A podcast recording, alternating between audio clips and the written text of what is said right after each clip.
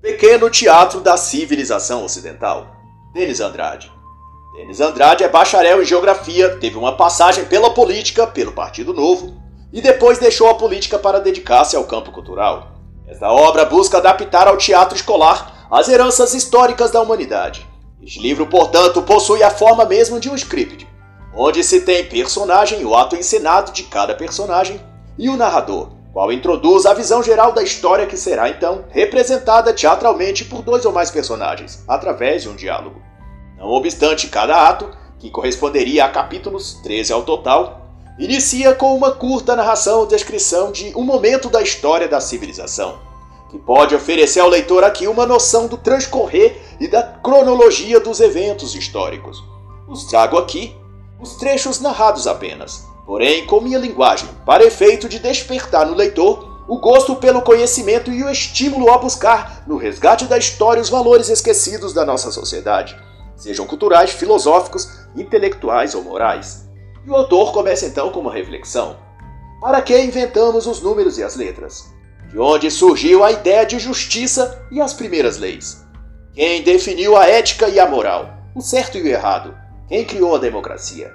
Quem e o que moldou quem nós somos. E o autor dirá que nós somos resultados de um processo evolucionário de conhecimento, hábitos e cultura.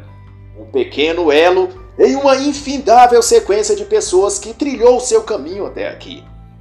E ao concluir essa introdução, Denis Andrade discorre que somos a única espécie a pensar no imaterial e nas considerações metafísicas da própria existência. E foi essa tenacidade que permitiu sobreviver ao longo das eras e, sobretudo, garantir as bases da própria civilização ocidental. Tudo isso fez parte das escolhas dos nossos antepassados. Faz parte do que somos hoje e será parte do que decidiremos ser amanhã. E o ato 1, que corresponderia ao capítulo 1, no livro normal, Denis Andrade chama de pré-história, das pedras às letras e narra do início de quando o homem saiu da primitividade até a escrita. Mas, como dito, este livro é para ser uma encenação teatral, por isso não faz uma longa e detalhada explanação. Apenas uma breve e simples descrição para situar o leitor, que no caso seria o ouvinte ou espectador, ao cenário geral e cronológico do período denominado pré-histórico. Há milhões de anos, o Homo habilis aprendia a usar a pedra lascada, vai descrever o autor. Depois disso, o Homo erectus controlava o fogo e deixava a África para encontrar o mundo. Após este, o Homo sapiens, há 200 mil anos, há 40 mil anos, a comunicação, há 35 mil anos, as esculturas e pinturas, há 8 mil anos, a fundição dos metais e há 4 mil, a fixação na terra e as primeiras formas de comunidades fixas. E daí, a viver solidamente da caça, do cultivo, da criação de animais e a desenvolver a escrita. A pré-história deixava então a cena para entrar no palco a história. No ato 2, será a Mesopotâmia, das letras às leis. Sem precisar se deslocar para buscar alimentos, o homem fixou-se, aperfeiçoou a irrigação e ampliou a agricultura. A produção de excedentes promoveu o crescimento populacional e o comércio. Na urbanização surgiram as sociedades, as cidades, depois as leis, classes sociais e os governos. E no ato 3, das leis à cultura, o autor encena o período clássico. As civilizações suméria e egípcia, vai narrar o autor, passando pela união das cidades-estado gregas, pelo Império Persa e a difusão da cultura helenística, chega-se ao apogeu de Roma. A religiosidade foi cedendo espaço para a busca filosófica e naturalista.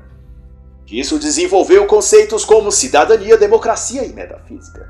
E o ato 4 então discorrerá sobre a antiguidade, da cultura à barbárie. A civilização romana atingiu o ápice. Atravessou da monarquia para a república e daí para o império, lançando as bases da sociedade moderna dominando o Atlântico, a Arábia, Bretanha e África. Até que guerras civis e invasões bárbaras encerraram o período de império e iniciou a era medieval no ato 5. O feudalismo da barbárie às nações, pois assim que o império ruiu, vai contar Denis Andrade, ataques bárbaros criaram desagregação social. Sem insegurança nas rotas comerciais, as comunicações cessaram entre uma região e outra. As pessoas fugiram para o campo e ao redor das igrejas católicas. Era o início do feudalismo, um sistema rural baseado em comunidades autônomas geridas pela dinâmica entre vassalos e os senhores feudais. E teve tempos depois o início das nações que misturavam bárbaros e cristãos e disputas sangrentas entre eles. No ato 6, a narrativa é a Idade Média, das nações ao absolutismo. Lealdade, coragem e honra passou a determinar as relações do novo sistema de governo, a aristocracia, que detinha o poder armado e as terras, e os vassalos cultivavam a terra e pagavam tributos. Isso concorreu para a fundação das monarquias absolutistas do absolutismo até a burguesia, surgiu então o Renascimento, descrito no ato 7, na página 47. O fim das invasões bárbaras, a produção aumentou e também o crescimento populacional proporcionou o surgimento do comércio. As pequenas feiras dentro dos feudos se tornaram grandes e transformou certos lugares estratégicos nas rotas para um lugar e outro em burgos, lugares de comércio. Desses lugares formou-se pequenas elites de comerciantes, todos independentes, chamados então de burguesia, e aos poucos foram minando o poder real, ou seja, colocando a monarquia em risco.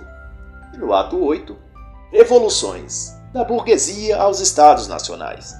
Com as guerras por expansão e entre os reinos feudais, muitos monarcas foram entrando em falência. Os burgueses ricos passaram então a emprestar juros enormes quantias a esses reis falidos para que eles investissem em defesa militar. A burguesia, em troca, foi exigindo e ganhando mais espaço na administração do reino e tomando um poder político. Com isso, foram mudando a configuração do próprio reinado, e isso direcionou os reinos à criação dos estados nacionais, com a ruptura radical com a monarquia e inicialização da Idade Moderna. No ato 9, narra-se sobre a liberdade, o processo que transcorreu dos estados nacionais à prosperidade. Com a ruptura com a monarquia, dada pelo evento histórico denominado Revolução Francesa, um período de terror, assassinatos e guerra civil, a burguesia chegou ao poder definitivamente, e daí para frente, uma trajetória de incessantes transformações sociais. E no ato 10, o totalitarismo da prosperidade à servidão. Com as chamadas políticas liberais da idade contemporânea, avançou-se a tecnologia, o aumento da produtividade e do excedente de produção isso permitiu e sustentou uma complexa rede de alianças, acordos e tratados político-militares, que resultaram no surgimento de impérios e de suas colônias, e também numa corrida armamentista que culminou em duas guerras mundiais, onde nações fragilizadas viraram territórios dominados por regimes totalitários. No ato 11, o tema será Globalismo da servidão aos metacapitalistas. A expansão econômica necessária após as guerras avançou fronteiras e criou novos mercados e formas de fazer comércio. Aquilo que era capitalismo ganhou novos adereços político-econômicos e se transformou em metacapitalismo. Este sistema, nas mãos dos super ricos, refugiaram-se em forma de monopólios e oligopólios assegurados pelas burocracias estatais, consolidando entre estes e os governos nacionais um tipo de relação que fomenta uma espécie de controle político-social. E dos metacapitalistas até a internet, narrado no ato 12, tem-se a era digital. Esse é o tempo marcado pelo controle midiático e pelo monopólio das palavras, mas também, ou por consequência disso, quem sabe, a banalização do desejo, o patrulhamento da linguagem e a relativização moral. Clamores surgem ansiando mais coletivismo e submissão, submissão ao Estado. A internet tenta ser o último espaço livre da opinião, mas a ousadia dos dominadores globais ameaçam a fechar também essa porta. No último ato, de número 13, se chamará o futuro da internet até o depois.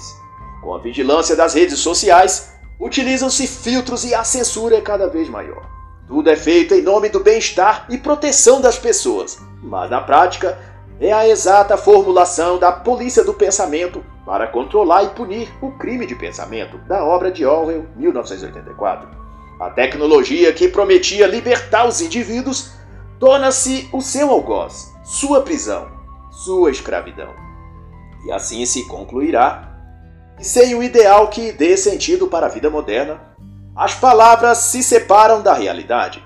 Sobram justiça social e igualdade universal, mas faltam identidade pessoal e valor moral. Falta alicerce.